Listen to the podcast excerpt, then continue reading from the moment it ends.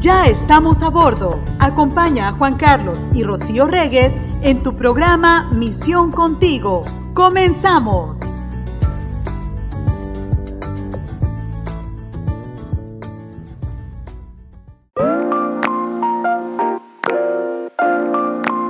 Cada día que avanza se siente más estos días de Navidad, entre las reuniones familiares, entre los adornos, entre los programas, entre la música, entre todo, ya se va acercando y se va sintiendo la Navidad. Bienvenidos a Misión Contigo, estamos en estos programas especiales navideños donde buscamos juntos darnos pues un poco de reflexión de todo lo hermoso que es la, Navidad y que como hemos dicho, May Ross, la Navidad para nosotros es todo el tiempo, todos los días Siempre hay algo que recordar y lo que tenemos que recordar en la Navidad es el nacimiento de nuestro Señor Jesucristo. Entonces esa es la base de la Navidad y es por eso que platicamos. ¿Cómo estás, Merros? Oye, y después de la Navidad vienen los recuerdos. Porque se te queda el estómago grande como oh, Santa Claus y recuerdas todo lo que comiste. Sí, sí, sí. gracias a la Navidad. Gracias a la Navidad. Es que es un tiempo donde la pasas en familia, ¿no? Donde pasas el gozo. Fíjate que yo he pensado, eh, no sé si estás de acuerdo tú y los amigos que nos escuchan, eh, Memo que está en la parte operativa, que a veces la Navidad es un reflejo cuando ves a las familias juntas de la convivencia que provoca Jesús, ¿no?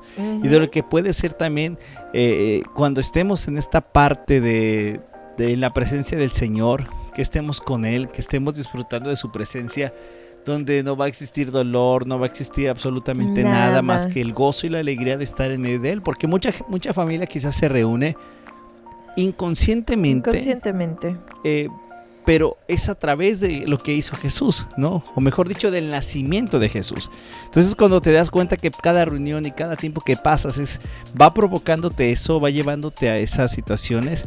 Es lo lindo, por eso cada reunión que nosotros debamos de tener debe estar bien enfocada en lo que es del Señor, especialmente que tú sepas en tu corazón el por qué te puede reunir siempre.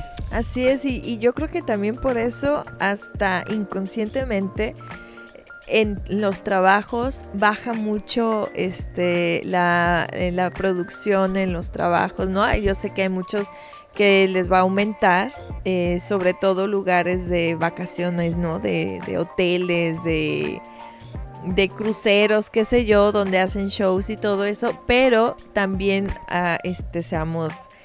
Eh, no sé si sinceros o realistas, ¿no? Si baja mucho el trabajo porque también muchos empiezan a tomar estas vacaciones, empiezan a tomar eh, estos días para poder estar en familia, con los hijos especialmente que están también de vacaciones, entonces tratas de hacer planes para poder estar con, la familia.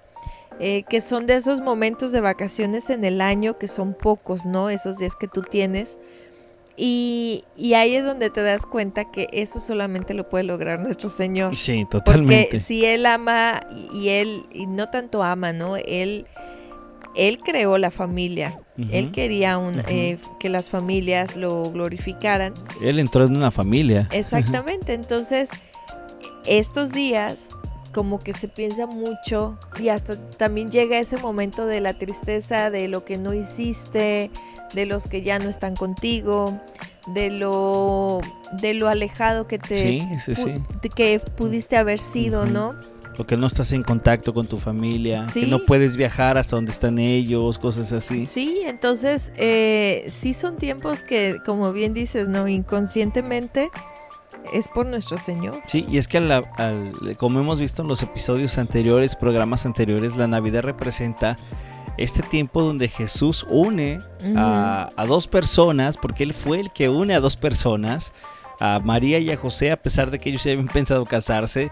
Eh, y ya vimos un poco de la historia. Si tú quieres meterte más, escucha los capítulos anteriores del sí de María y la de José, qué actitud, que puede, nos pueden ayudar mucho a entender que el nacimiento de Jesús unió a todos, unió a familia, unió a gente extraña porque platicamos acerca de, los pastores que llegaron a esa casa, a ese pesebre a verlo, eh, como esta señal, ¿no? Donde iba a estar el niño.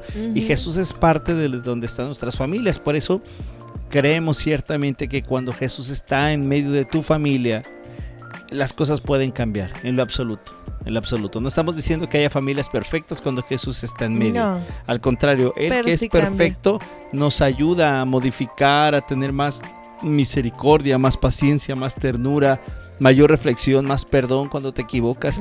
Y eso solamente lo puede provocar la presencia de Jesús en tu vida y en los corazones. Por eso si tú estás escuchando hoy Misión Contigo, el mejor regalo que Dios te ha dado no, no, no es lo material que puede estar visible a tus ojos, sino lo, aquello que es intangible, que no tiene un gran eh, que no tiene una gran apreciación a tu mirada y me refiero que es a Jesús, ¿no? Que es una parte de fe y es el mayor regalo que Dios te da.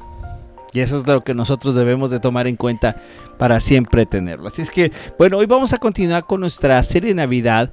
Hablando de una segunda parte o la continuación acerca de los reyes, ¿no? De los reyes magos, que ya vimos que no eran ni reyes ni que eran magos, sino que eran hombres maguís, sabios que estudiaban, que eran, venían del oriente y que venían con un propósito que era buscar a Jesús, ¿no?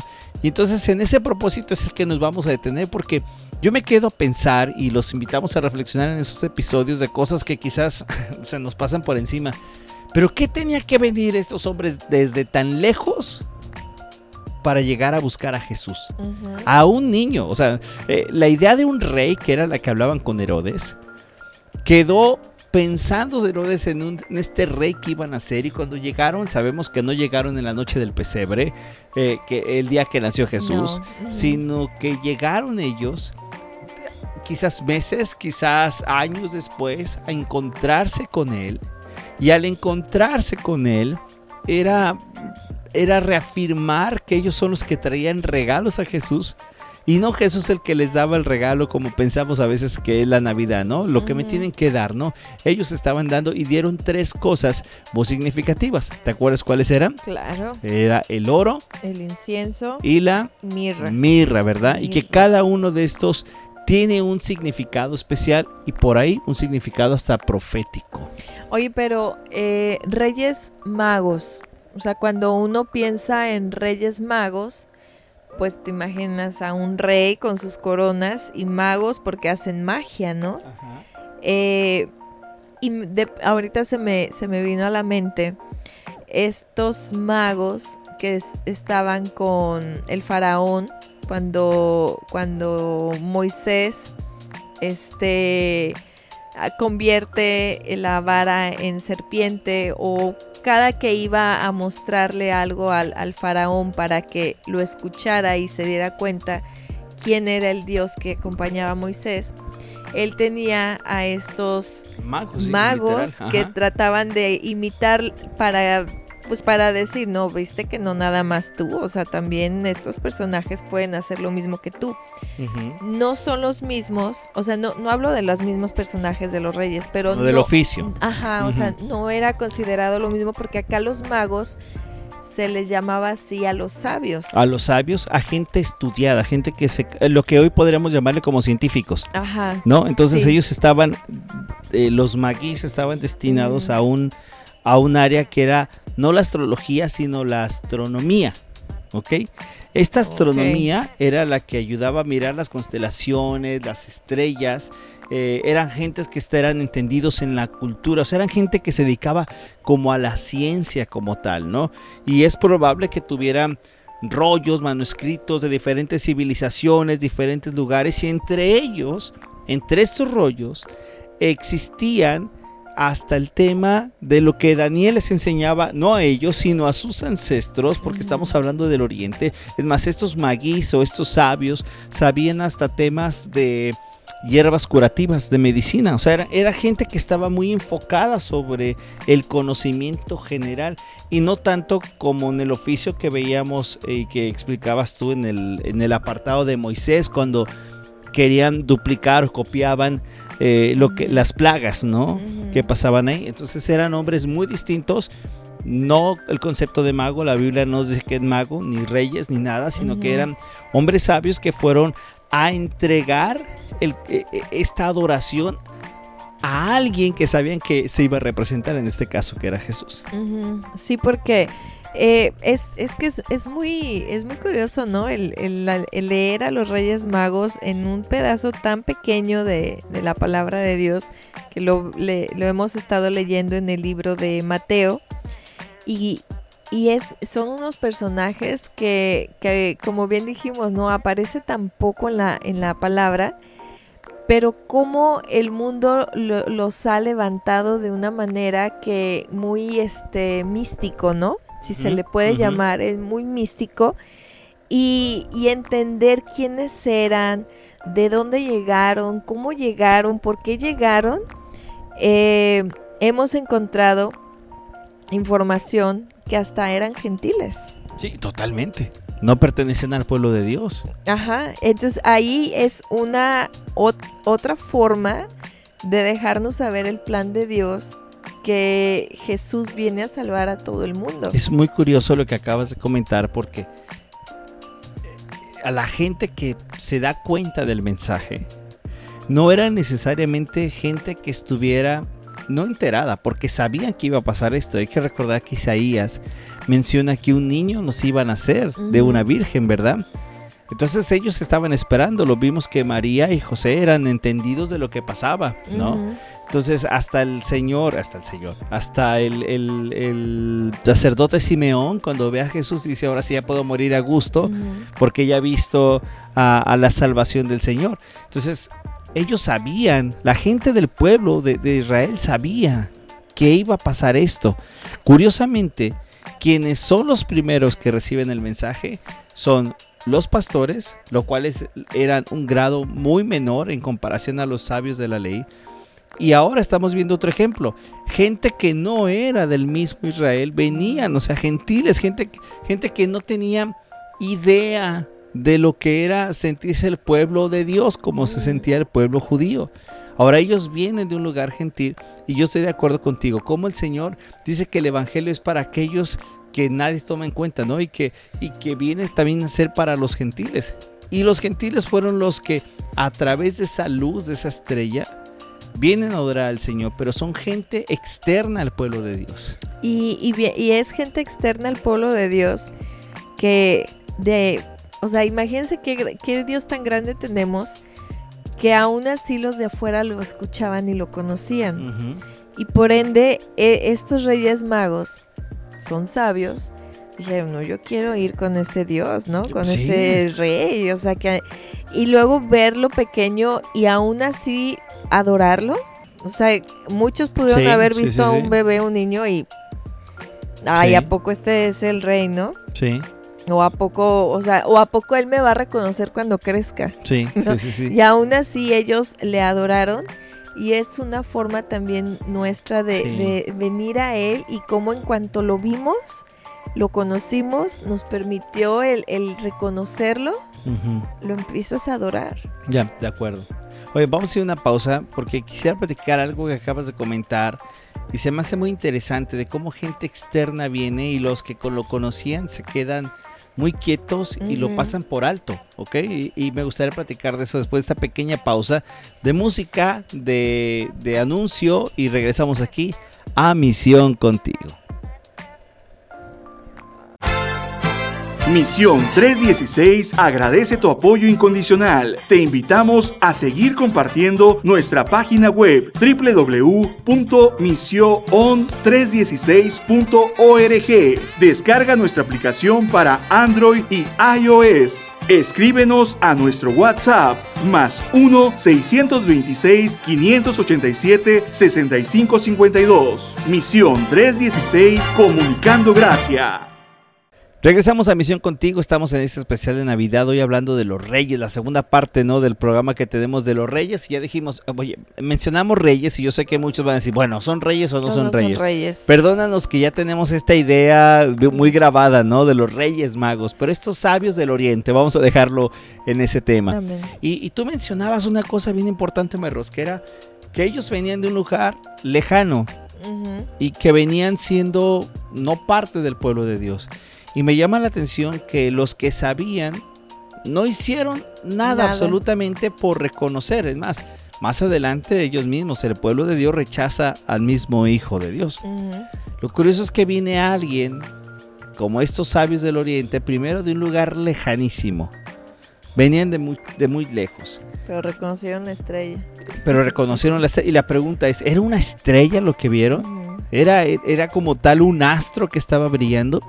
Bueno, la gente que son, que se mete mucho a estudiar la Biblia, ellos mencionan que es el Shekinah de Dios, que es el brillo de Dios, el resplandor. Pero imagínense cómo era ese de- brillo. Ese es el punto. O sea, ese es el ha de haber punto. sido sorprendente. Que lo que estaban viendo era la manifestación de la gloria de Dios, Sí. así como cuando Moisés pudo haber visto un poco que de manera eh, literal menciona que vio la espalda Que de quedó todo Dios. encandilado. Ajá, que todo quedó blanco. encandilado, sí. Que esto era un poco de este brillo de Dios que estaba alumbrando este lugar para que llegaron, eh, llegaran estos hombres. Pero aquí hay muchas preguntas que nos podemos hacer y reflexionar. Es uno, vienen de un lugar lejano. O sea, están yendo con qué objetivo. O sea, este rey les iba a dar algún honor, los iba a meter en la corte. Que- y que no llegaban en un, en un día, en dos días, Claro. tres días. O sea, era, era un viaje largo. que les iba a tomar. Entonces, imagínate tomar un viaje largo con la esperanza de estar viendo al rey, de seguir la luz y decir, ahora sí literal, seguir la luz, la estrella y decir, aquí está el rey. O sea, era uno eso. Segundo, ¿cuál era la conveniencia de ellos? O sea, ¿por qué iban? Ellos iban con el objetivo de presentar regalos en adoración.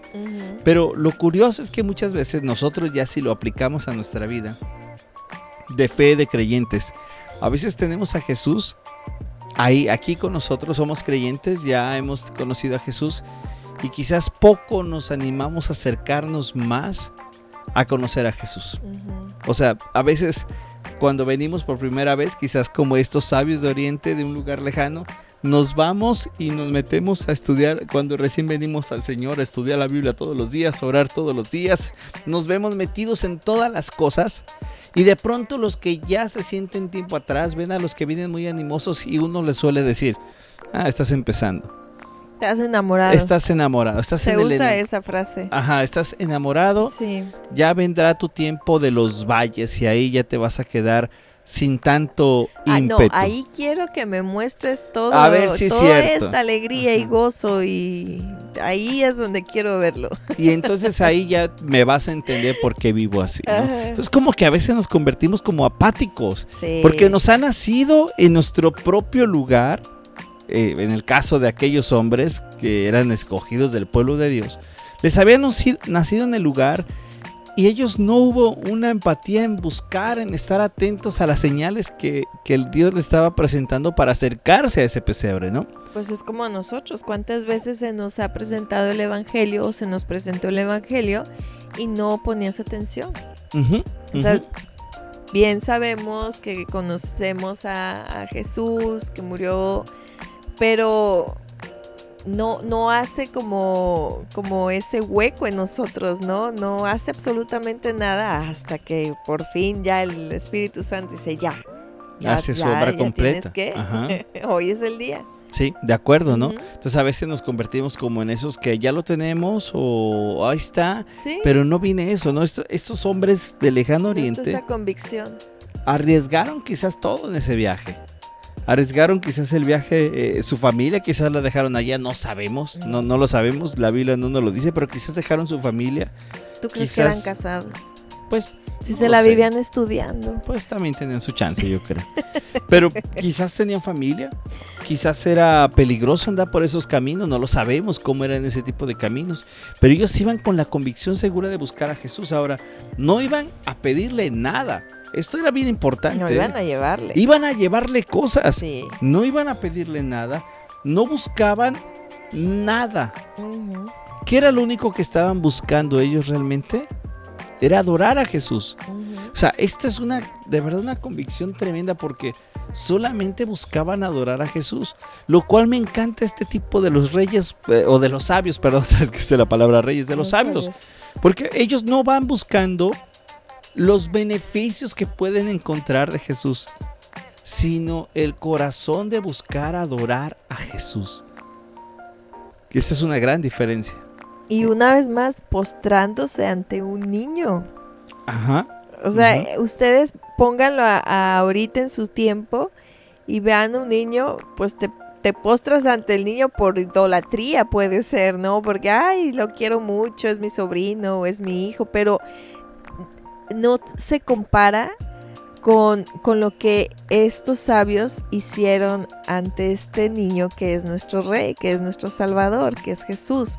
O sea, yo me imagino que, que ha de haber sido de una manera como cuando el Señor te trae y que quedas rendido a sus pies y no tienes ninguna duda que es Él, que es Él el Salvador. O sea, imagínate haberte hecho eso ante, ante un niño y, lo podemos leer en el, en el Evangelio de Mateo, en el capítulo 2, que ya lo hemos estado leyendo en el otro programa. Eh, versículo 11 dice, cuando llegaron a la casa, vieron al niño con María, su madre, y postrándose lo adoraron. Y abrieron sus cofres y presentaron como regalos oro, incienso y mirra. Y, aparte que lo adoraron, le dejan esos regalos. Sí. Tú no dejas esos regalos a un niño. ¿Por qué los dejas? Si no, dice, los papás se van a aprovechar y, se lo van a gastar. Pero eh, es que me, me bota la cabeza porque de nuevo vemos a estos hombres, así como cuando vemos la parte que estudiamos de María, de, de su sí, ok, ya estás, estás embarazada, o sea, te acabas de hablar de un ángel y el Espíritu Santo hizo su obra y entonces ya tienes en tu vientre un bebé. Y lo decimos tan rápido que no nos ponemos a pensar todos los detalles que vivimos en, eh, eh, en esta experiencia real. Ahora imagínate, si tú y yo fuéramos esos, esos hombres sabios, y vamos a ver al rey que ha nacido. Lógico, yo sé que tú me vas a decir, ellos estaban esperando ver a un niño. Claro, porque ellos lo que habían estudiado era el mensaje del, niño, ¿no? Y que más o menos podemos pensar que, la estrella estaba... Eh, o sea, que ellos no, no fue que tomaron camino cuando nació el niño Jesús. ¿Ok? Ellos habían tomado camino quizás entre año, año y medio, dos años al nacimiento de Jesús, en ese promedio. ¿Por qué podemos pensar en esto? Porque cuando se encuentran con Herodes y Herodes dice, ah, van a ser el niño que ha nacido, ok, manda a Herodes a matar a todos los niños menores de dos años. Entonces, por ahí podemos sacar el tiempo en que ellos tomaron este, este, este, tiempo de camino, ¿no? Obviamente sabemos que no fue el pesebre, quizás fue ya cuando estaban en la casa que encontraron a Jesús y a María y a José, tal cual lo dice, ¿no? Pero es lógico, van a encontrar al niño porque ellos sabían, pero como tú dices, de pronto llegar y ver a un niño, y les comentaba el domingo en una predicación, imagínate que ese niño de apenas dos horas de haber nacido en brazos de María tenía el control del mundo, el control de nuestras vidas. Un niño pequeño tenía el control porque mucha gente se pone a pensar, ok, Jesús era, e, es el todo, ¿no? Dice que todas las cosas fueran creadas por Él y para Él. Bueno, ese niño tenía el control absolutamente de toda nuestra vida. En ese menor estaba el control de nuestra vida. Era el rey soberano, era el Señor Jesús. Era Dios hecho bebé, Dios en pañales, literal. Pero imagínate que a ti y a mí nos dicen, vamos a ver un niño y adorémosle. Nuestra mente jugaría Uf, muchísimas cosas. Sería como, ¿cómo voy a adorar a un niño, no? ¿Qué, ¿qué es esto? Al menos que sea tu sobrino, tu hijo, ahí estás. Y ni esa adoración lo que haces. Pero ellos lo estaban haciendo, ¿no? Y venían no a, no a buscar algún beneficio, porque ellos llegaron y cuando llegaron, yo creo que vieron el lugar donde era, donde estaba y lógico, no era lo de un rey como tal. No eran eh, ellos que venían acostumbrados del oriente a ver los reinados que había. No era un tipo de rey. Entonces venían ellos literal convencidos a adorar por eso digo, inmediatamente verlo, postrarse y adorarlo. Sabiendo lo que, lo que es o, las cosas que ellos podían escuchar y estudiar eso es solamente obra del Espíritu Santo. Y que eso nos sigue recordando a nosotros que hay que estar convencidos no del entorno, del, no del externo, sino de quién es al que vas a adorar. De nuevo, este ejemplo de los reyes, de los sabios, nos hace buscar el objetivo de todo creyente en Jesús. Es enfócate en Jesús. Adora a Jesús, enfócate en Él, porque cuando perdemos la vista de Jesús y nos enfocamos en otras cosas, ahí es cuando realmente empiezan nuestros problemas, ¿no? Sí. Y, fíjate cómo otra vez, otro ejemplo, cómo la Biblia es tan hermosa, tan, tan padre, tan, tan, tan rica, de que toda la Biblia, desde Génesis hasta el último momento, la última palabra de Apocalipsis es Jesús. En esta historia de los reyes, Es Jesús, sigue, sigue siendo Jesús el punto y objetivo de la adoración.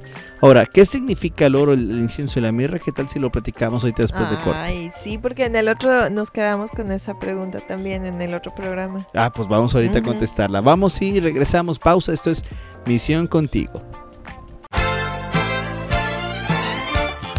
En Misión 316 Radio puedes enviar tus saludos y mensajes a través de nuestro WhatsApp. Escríbenos a más 1-626-587-6552. Misión 316 Comunicando Gracia. Regresamos a Misión contigo. Nos quedamos pendientes con los tres regalos. Dijimos que los reyes no venían a ofrecer, no, mejor dicho, a pedir. No, venían a buscar una posición, a, ver qué secretaría me daba este rey. No, sino que iban ellos directos, convencidos de ir a adorar a Jesús. Ah, me acuerdo y pienso cuántas veces tú estás convencido en el día de orar a Jesús. Quizás tu camino ha sido largo, ¿verdad? Quizás tu día ha sido tan largo, tan pesado, que no nos hemos dado tiempo de adorar a Jesús. Y, otra vez, la historia de estos sabios nos hace entender de que si ya entendiste la palabra, tienes que ir a buscar adorar a Jesús y entregar lo que estaban las posibilidades. Ahora, ellos entregaron tres cosas, que fueron el incienso, la mirra y, el, oro. Y que de ahí obviamente alguien saca que eran los tres eh, eran solamente tres personajes, ¿no? Y la vez pasada tú platicabas acerca de los posibles nombres, ¿no? La tradición le puso el nombre de Melchor, de Gaspar y de Baltasar, y que cada uno tenía etapas de la vida del hombre, ¿no? La niñez, la juventud y, la madurez, ¿no? Y que cada uno de esos nombres representaba. Pero bueno, eso es parte de la tradición. Pero ¿qué, qué significa cada uno de, de estos regalos? ¿Qué les parece si empezamos con el primero que fue que le dieron? ¿Cuál fue? El oro. El oro, ¿no? El oro, bueno, es importante ver qué significa el oro. El, el oro, no loro. El oro. El oro ¿no? Fíjate que en el Salmo 72, versículo 15, dice que vive el rey que se le entregue el oro de Sabá. Ah, qué hermoso salmo. Me encantó. el oro representa la realeza. Como bien dice este salmo que acabas de leer, ¿cuál es el salmo? Eh, 72, Versículo 15. Versículo 15. El oro representaba que ellos venían buscando un rey. Que viva el rey. Y que viva el rey. y era una forma de entregar como tú eres el rey. Por eso aquí estamos entregándote lo que tenemos y este oro, ¿no? Ahora, yo creo, personalmente creo, que Dios, que es la providencia absoluta de todos, de cualquier persona, yo creo que ese oro sirvió para algo durante los años en que Jesús, José y María estaban eh, en Egipto, ¿eh? ¿Tú crees? Sí, yo creo que todo eso sirvió para, para poder sobrevivir, para poder estar. Recordemos que fueron un tiempo los que estuvieron por allá en Egipto, los años que estuvieron por allá y después que regresaron a Nazaret. Yo creo, yo pienso, yo Juan Carlos, pienso que ese medio, ese regalo que venía, ayudó al sostenimiento de ellos en ese tiempo. Wow, pues ahí dice que vive el rey. Que viva el rey. Primer punto, el oro. Entonces, ahora, ¿qué nos manda a nosotros? El incienso. A entregar nuestro oro antes oh. que otra cosa. Ahora, ¿cuál es el oro que tenemos? No estamos hablando de dinero, ¿no? No estamos hablando ni de oro como tal. ¿Qué es lo valioso que tú le quieres entregar al rey? O sea, si hoy nos pusiéramos a preguntar, ¿qué es lo valioso que tú le quisieras entregar a Jesús? Para reconocerlo como el rey tuyo yo creo, pensaría en mi familia, en obviamente mi vida, en quizás lo que tengo, el bien, el trabajo, el talento, las cosas que puedes hacer y entregárselas al Señor. Y a veces tú dices, pero, ¿pero ¿a poco yo le puedo entregar mi trabajo que quizás no es un trabajo tan espléndido? Eso es el oro que tú tienes y eso es el oro que nosotros tenemos. Y eso es lo que debemos de entregarle al Señor Jesús. Amén. Amén, entregar, entregarle pues todo. Es que eh, en tu vida entra todo, ¿no? Todo lo que tú haces, tus pensamientos, eh, tu vida, tu, cuerpo, tu salud. O sea, es, es, es quedar desnudo ante Él y decir, permíteme hacer todo para ti, ¿no? Entregarte todo para ti Porque cuando en, en esos minutos, horas, que, mejor dicho, horas que no lo hacemos para Él, ahí es donde nos perdemos. Amén. Ahí es donde nos perdemos, nos caemos, nos, nos venimos abajo, eh, nos quejamos, hay dudas, hay muchas cosas. Pero ahora hasta tenemos este ejemplo de estos sabios, de, de recordarnos todo lo que viajaron y que aparte de todo lo que viajaron, que como bien dices, no fueron a pedirle absolutamente nada. O sea, tenga, imagínense, pónganse esa imagen. Si quieren, cierren los ojos y si no, no los cierren, ¿no? Pero imaginen a estos sabios caminando, caminando. O en- ah, ya se subían, ya se bajaban, se iban en los animales, Sí. ¿no? no se les presentaba en el camino eh, la No fonda Oxxo, no de había nada. ni Seven Eleven. O sea, Nada, no había una gasolinera para parar. Siempre estos personajes, eh, porque bien lo hemos estudiado, estudiado en la Biblia, siempre iban preparados, ¿no? Sí. Entonces imagínense todo el camino. No sabemos si vivieron frío, calor, no sabemos, pero nosotros tantito salimos a tirar la basura y ¡ay, qué frío está haciendo! ¡Ay, está muy fuerte el calor! ¿No? ¡Ay, no! Hoy con ganas de quedarme en casa. Entonces, imagínenlos caminando. Ya una vez caminando, poderlo encontrar, decir, lo hemos encontrado. O sea, imagínense ese nervio, ese nervio de saber que lo van a poder ver. Y en el instante de verlo, caer postrados ante él. Y ya una vez entregarle los regalos y la historia de los sabios tan tan se acabó. Bueno, no se acaba. En, en sueños les dice nuestro Señor que no vayan a decirle a Herodes dónde está el niño, ¿no? Y que vayan por otro camino. Pero imaginen es- ese, ese momento, ¿no? Es por eso que es, ¿qué le vas a entregar tú a, a nuestro Señor? Tu vida. Ellos Sí. hicieron todo para poder llegar a Él y darle eso y, y ya. Como Sí. el ladrón, acuérdate de mí. Sí. Y me haces No pensar, haces mucho. me haces pensar también en el recorrido de nuestra vida, ¿no? A veces salimos y caminamos para, para ese encuentro con el Señor. O sea, para... Siempre he pensado, vi una foto hace pocos días en, en el Instagram, creo que lo posteé en mi, fe- en mi Instagram, que es una foto, es un dibujo que hicieron alguien. Alguien hizo el dibujo y de- se titulaba Mi primer día en el cielo. Mm. El primer día en el cielo. Y la imagen era una imagen de, de Jesús, o sea, el Jesús que conocemos, el que nos han plasmado, la imagen del hombre de cabello largo y todo esto, la imagen, ¿no? No necesariamente estoy diciendo que haya sido así, pero... Y una persona, un chico, una chica, no recuerdo qué era, abrazado de Jesús y este chico estaba riéndose, estaba feliz, estaba gozoso de ser mi primer día en el cielo, ¿no? De ver a Jesús.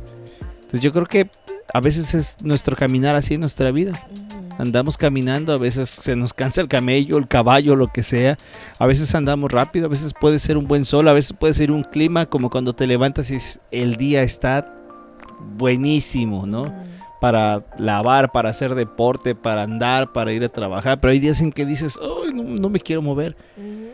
Y estos hombres iban caminando con el único objetivo de encontrarse al niño. Amén. Así nos vamos caminando nosotros en la vida, ¿no? De encontrarnos con Jesús. Es que ese debería Ese es el, ser ese es el objetivo de la vida, ¿no? O sea, cada día más encontrarnos en Jesús. Que vive el rey. Que viva el rey. Bueno, el siguiente ahora sí fue la Incienso. el incienso.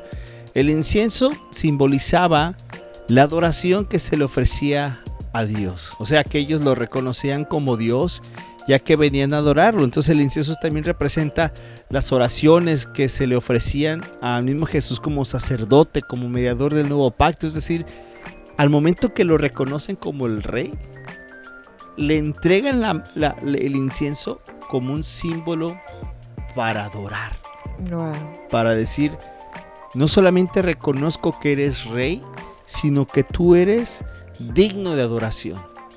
Porque a veces puedes, tú puedes reconocer que alguien es el rey. ¿verdad? Por ejemplo, piénsalo ahora, un rey es quizás entendiendo en el concepto de los gobernantes, ¿no? Tú puedes reconocer que alguien es el presidente de tu país o de tu colonia o de tu estado o de lo que sea, de tu ciudad, pero no necesariamente le entregas una adoración. Simplemente es un reconocimiento de las cosas. Ahora, esto es muy fuerte también porque hay mucha gente que puede reconocer a Dios.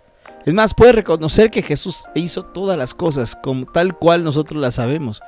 Y puede decir, oh, Jesús es, es el Señor, es el Hijo de Dios, es el, es el Mesías, es el que murió en la cruz. Y todo eso lo sabemos, o, la- o lo saben. Pero no todos los que lo saben necesariamente adoran a Jesús. Como el Señor y como Dios y Salvador. Es, el mismo Santiago lo decía, no, perdón, el Señor Jesús decía, de bueno, de qué, de qué se asombra, ¿no? Si hasta el mismo Satanás cree. Amén. sí. Cree en Dios, conoce quién es. Dios, sabe quién es Dios. Y eso es lo más grave que podemos caer nosotros, conocer a Dios, pero no adorarle como Dios, sino rendirnos ante Dios. Mira cómo dice el Señor a Moisés en el libro de Éxodos, en el capítulo 30 del versículo 34 en adelante, dice el Señor dijo a Moisés, toma una misma cantidad de resina, ámbar, gálbano e incienso puro y mezcla todo esto para hacer un incienso aromático, como lo hacen los fabricantes de perfumes. Agrégale sal a la mezcla para que sea un incienso puro y sagrado. Muele parte de la mezcla hasta hacerla polvo y colócala en la tienda de reunión frente al arca con las tablas del pacto, donde yo me reuniré contigo. Este incienso será para ustedes algo muy sagrado y no deberá hacerse ningún otro incienso con la misma fórmula, pues le pertenece al Señor. Ustedes deberán considerarlo como algo sagrado. Quien haga otro incienso parecido para disfrutar de su fragancia será eliminado de su pueblo. ¿Qué tal? Estamos Ándale. hablando del libro de Éxodo. Éxodo. A mí, de nuevo, de verdad me impresiona. Un poco de historia, un poco de pasado nuestro, especialmente el mío. Cuando yo leía el libro de Éxodo, no sé si les ha pasado, o lees números, o lees levíticos, o ves las leyes. ah, de verdad es que dices, ¿y esto para qué lo pusieron? Ajá. Eh, ¿Qué tiene que ver esto del incienso con el aroma? Ni los conozco, yo nada más conozco el perfume, ya viene en botellita. O sea, no, no Ujú. sé nada de esto de. O el que quema a mi esposa ahí cuando... Ajá. o sea, o las varitas para perfumar la casa, ¿no? Sí. Esa es la imagen que uno tiene. Y cuando tú lees en la Biblia todo ese tipo de leyes, a veces hasta incomprensibles para uno, ¿no? Ajá. Bueno, yo creo que también para ti fue amor, pero no sé para ustedes. Y ojalá lo puedan escuchar a través de emisión 316 Radio al Dr. Magui. Porque cuando escuché con el Dr. Magui las explicaciones de todas estas leyes, de todo lo que significaba, por primera vez, eh, bueno, no por primera vez, sí, por primera vez el Espíritu Santo me había como que ab- abierto la mente para entender que cada ley, que cada cosa estaba apuntando a Jesús. Sí. Y entonces cuando tú lees este párrafo de la escritura donde dice el incienso, el incienso, el incienso, el incienso, dices, bueno, el incienso, claro, ya lo entiendo, lo van a usar para, para la tienda de reunión. Y de pronto, otros personajes que nomás vienen y aparecen de un momento a otro, como los sabios de Oriente, vienen y traen el incienso. Y entonces yo me sorprendo porque digo, Dios mío, tú has estado hablando todo esto desde Éxodos para llegar a un punto como el de los sabios a traer incienso y decir, para esto estaba describiendo el incienso, para esto, para este día, para este punto donde tú supieras que cuando vieras el incienso a un niño, se estaba significando lo mismo que en Éxodo nos estaba diciendo. Ahí es cuando te explota la cabeza. Sí, ahí es, wow, tremendo. Sí, te, te explota la cabeza porque cuando, o sea, cuando, cuando empiezas realmente a querer relacionarte con, con nuestro Señor y empiezas de qué manera, pues a leer la palabra de Dios, ¿no? Y pues te dicen, empieza con el Nuevo Testamento y luego de pronto si te pones rebeldite dices, ay, ¿por qué? No, yo lo leo desde tal y como se lee un libro, ¿no? Desde el principio hasta el final. Y lees lo- el primer capítulo y dices, ah, esto ya me lo sé, ¿no? Pero no lo lees tal cual. O sea, te vas, este, dices, sí, ya sé que creó en siete días, porque según tú eres muy inteligente, ¿no? y luego, este, que ya le mordió a la manzana. ¿Dónde dice que le mordió a la manzana? Buscas dónde dice que le, que le mordió a la manzana. Pero conforme vas leyendo y luego vienen las genealogías, te pierdes. O sea, te pierdes y dices, no, mejor me voy a Mateo. y, empiezas a, leerlo y luego más si atiendes a tus estudios que, que tu congregación te da gratuitamente, que qué bendición tener eso. Eh, más aparte, si tú quieres hacer más, buscar más, y de pronto te dice, eh, un tipo de Cristo. ¿Qué es un tipo de Cristo en el Antiguo Testamento? Y te dicen, es que ahí está Cristo. Y de pronto te vas a otra vez al capítulo 1 de Génesis, que dice que estaban caminando en plural y que te y tú, ¿what? Sí, sí, sí, sí. Wow. Es sorprendente cómo desde el primer capítulo ves que ya está Cristo aquí. Es que el Estado... Y luego te vas al Evangelio de Juan y te dicen quién es el verbo y cuándo estaba el verbo, desde cuándo estaba el verbo, pero quién es el verbo, pero la la la la no, otra vez dices, "What?" Y entiendes que él es el mismo de ayer, de hoy y de siempre, sí. Bueno, vamos a una pausa y regresamos sí, para, irnos con el, último. Vale, pausa, regresamos en Misión Contigo. Recuerda, ya puedes unirte a nuestro grupo de WhatsApp, donde estaremos compartiendo contenido exclusivo, reflexiones y la programación que tenemos preparada para ti. Es muy fácil, escanea el código QR que hemos puesto en nuestras redes sociales y pronto estarás en el grupo de familia Misión 316 Radio. Comunicando gracias.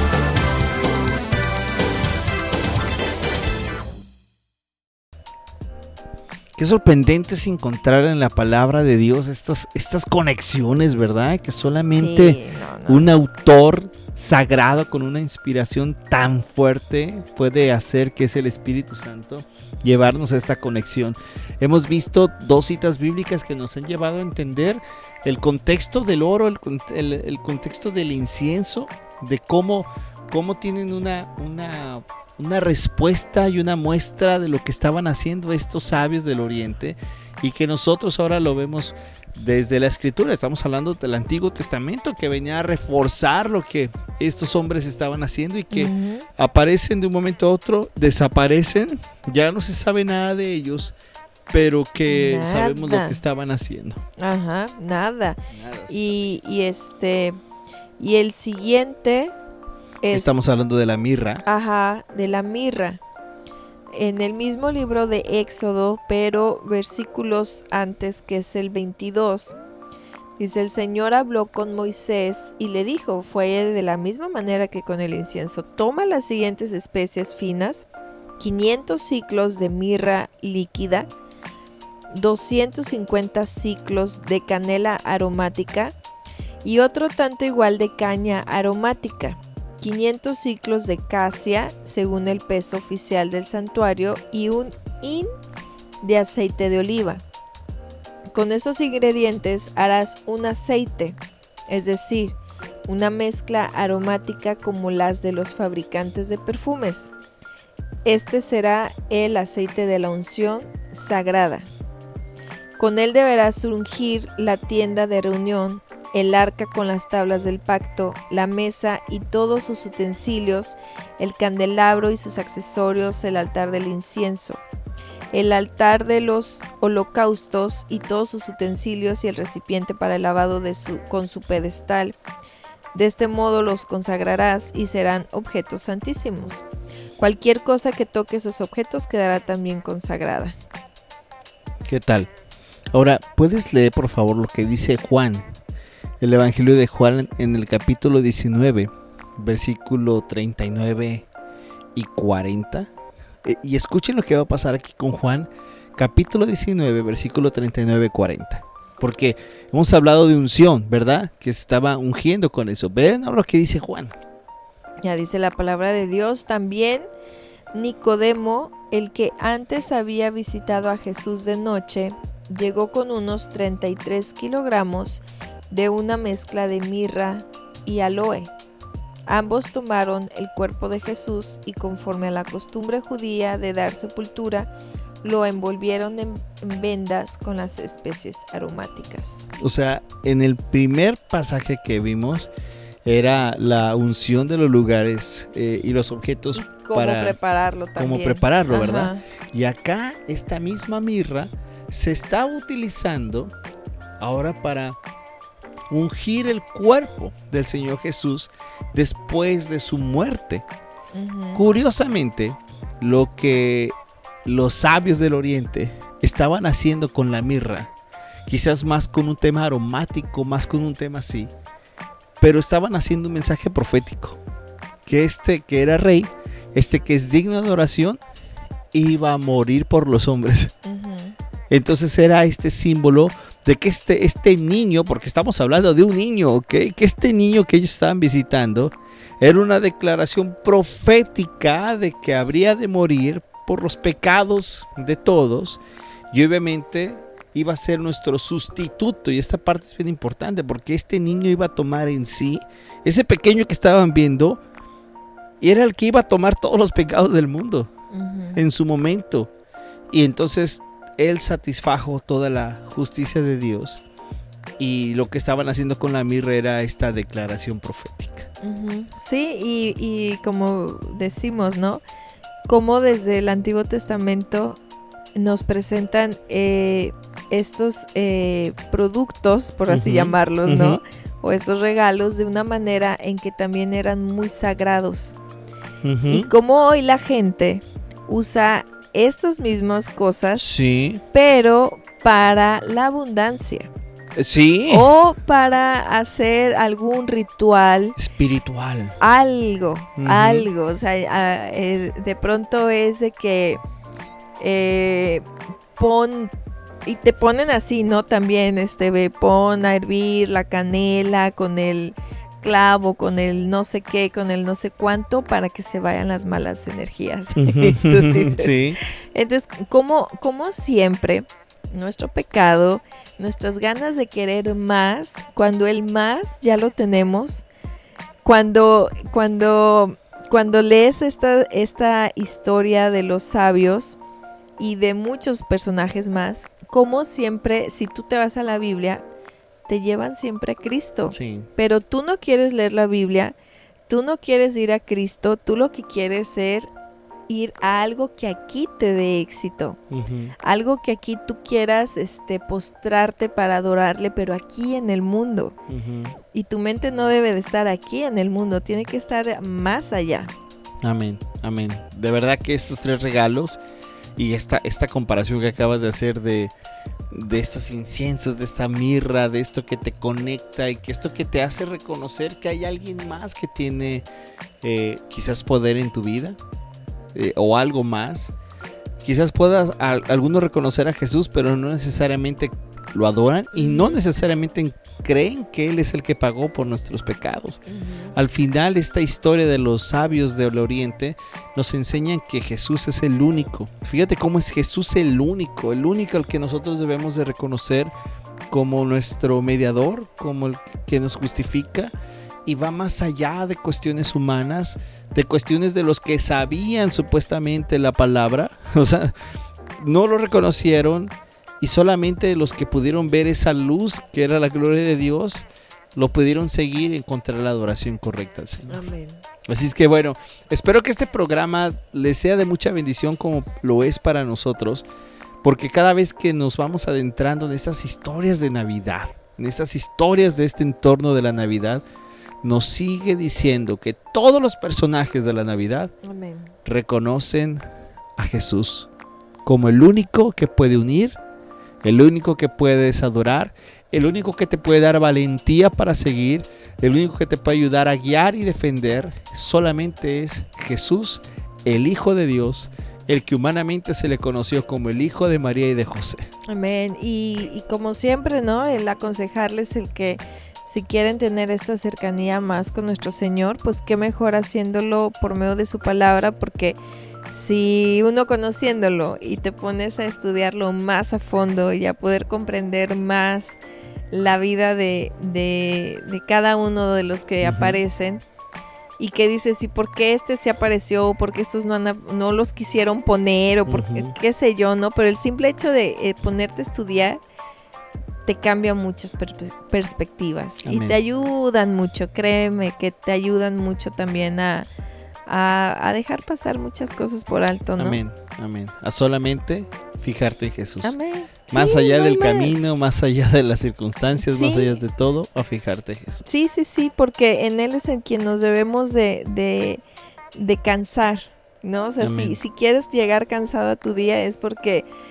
¿Cuántas veces no te cansas de estar platicando con una persona o cuando te vas a una reunión y llegas cansado de, sí, yo me agoté?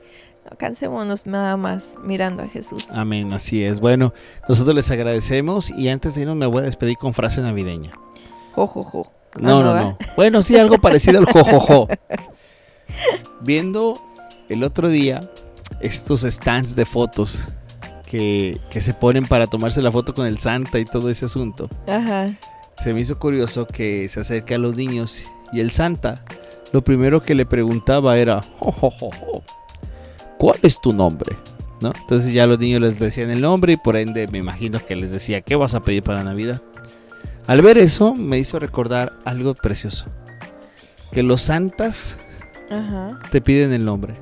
pero oh, cuando te acercas a Jesús, Él te dice, te conozco mm, desde antes de la fundación del mundo. Amén. Jesús te conoce y es el único y digno de adoración. Amén. Así es que nosotros despedimos y mañana seguimos con más de este especial navideño aquí en Misión Contigo. Que la estés pasando fabuloso. y acuérdate, más allá de lo que existe alrededor, acabamos de estar con una persona que, que falleció su esposa hace, hace pocos días.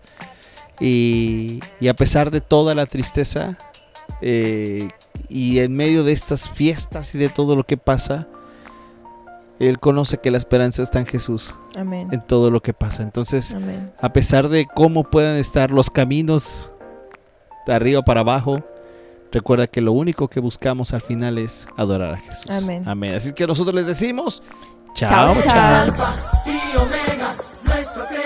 Esperamos que este tiempo haya sido de edificación para tu vida. Sintonízanos en el siguiente programa, aquí, en Misión 316 Radio.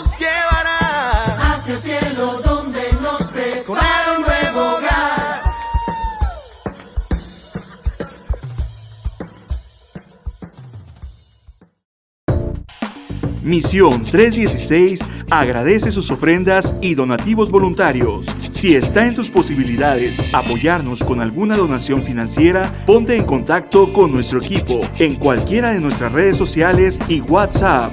Que Dios te bendiga.